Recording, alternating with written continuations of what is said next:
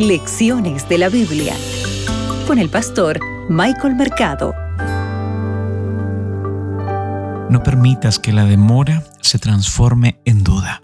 Por el contrario, cree y confía plenamente en las promesas de Dios. Muchas veces la demora simplemente es para fortalecer tu fe. Soy Michael Mercado y esto es Lecciones de la Biblia. Para hoy, lunes 9 de mayo, las dudas de Abraham.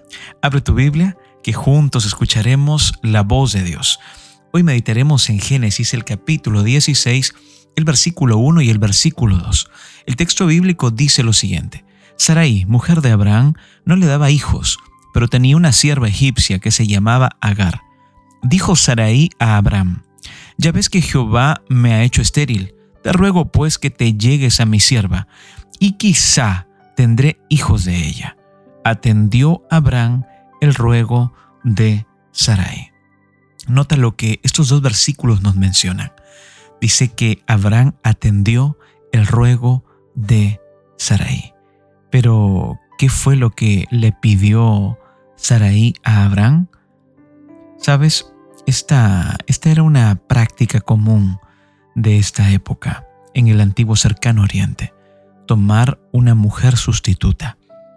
Agar la sierva de Saraí es elegida para este servicio. Y sabes, el sistema da resultado, irónicamente. Esta, esta fue una estrategia humana y tal vez esto parecía más eficaz que la fe en las promesas de Dios. ¿Tú crees que esto dista de nuestra realidad? ¿Cuántas veces tal vez preferimos una estrategia humana frente a confiar y a esperar una promesa de Dios. ¿Sabes? Es interesante porque Abraham también duda en algún momento. Abraham cree, pero también duda. Génesis 15, 2, aquí se presenta la duda de Abraham. Dios le asegura, ¿verdad?, que él tendría un hijo, pero pasan 10 años y Abraham todavía sigue sin hijos, incluso después de la última poderosa profecía de Dios. ¿Cómo te sientes tú cuando lees una promesa de parte de Dios y ves que esa promesa aún no se activa ni se cumple en tu vida. Esta historia debe hacernos comprender algo importante. La aparente demora no significa que la promesa de Dios haya fallado. La aparente demora muchas veces es el estadio para que tu fe sea fortalecida, confiando una vez más en Jehová.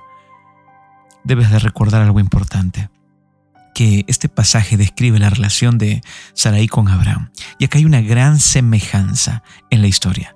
Aquí aparece Adán y Eva.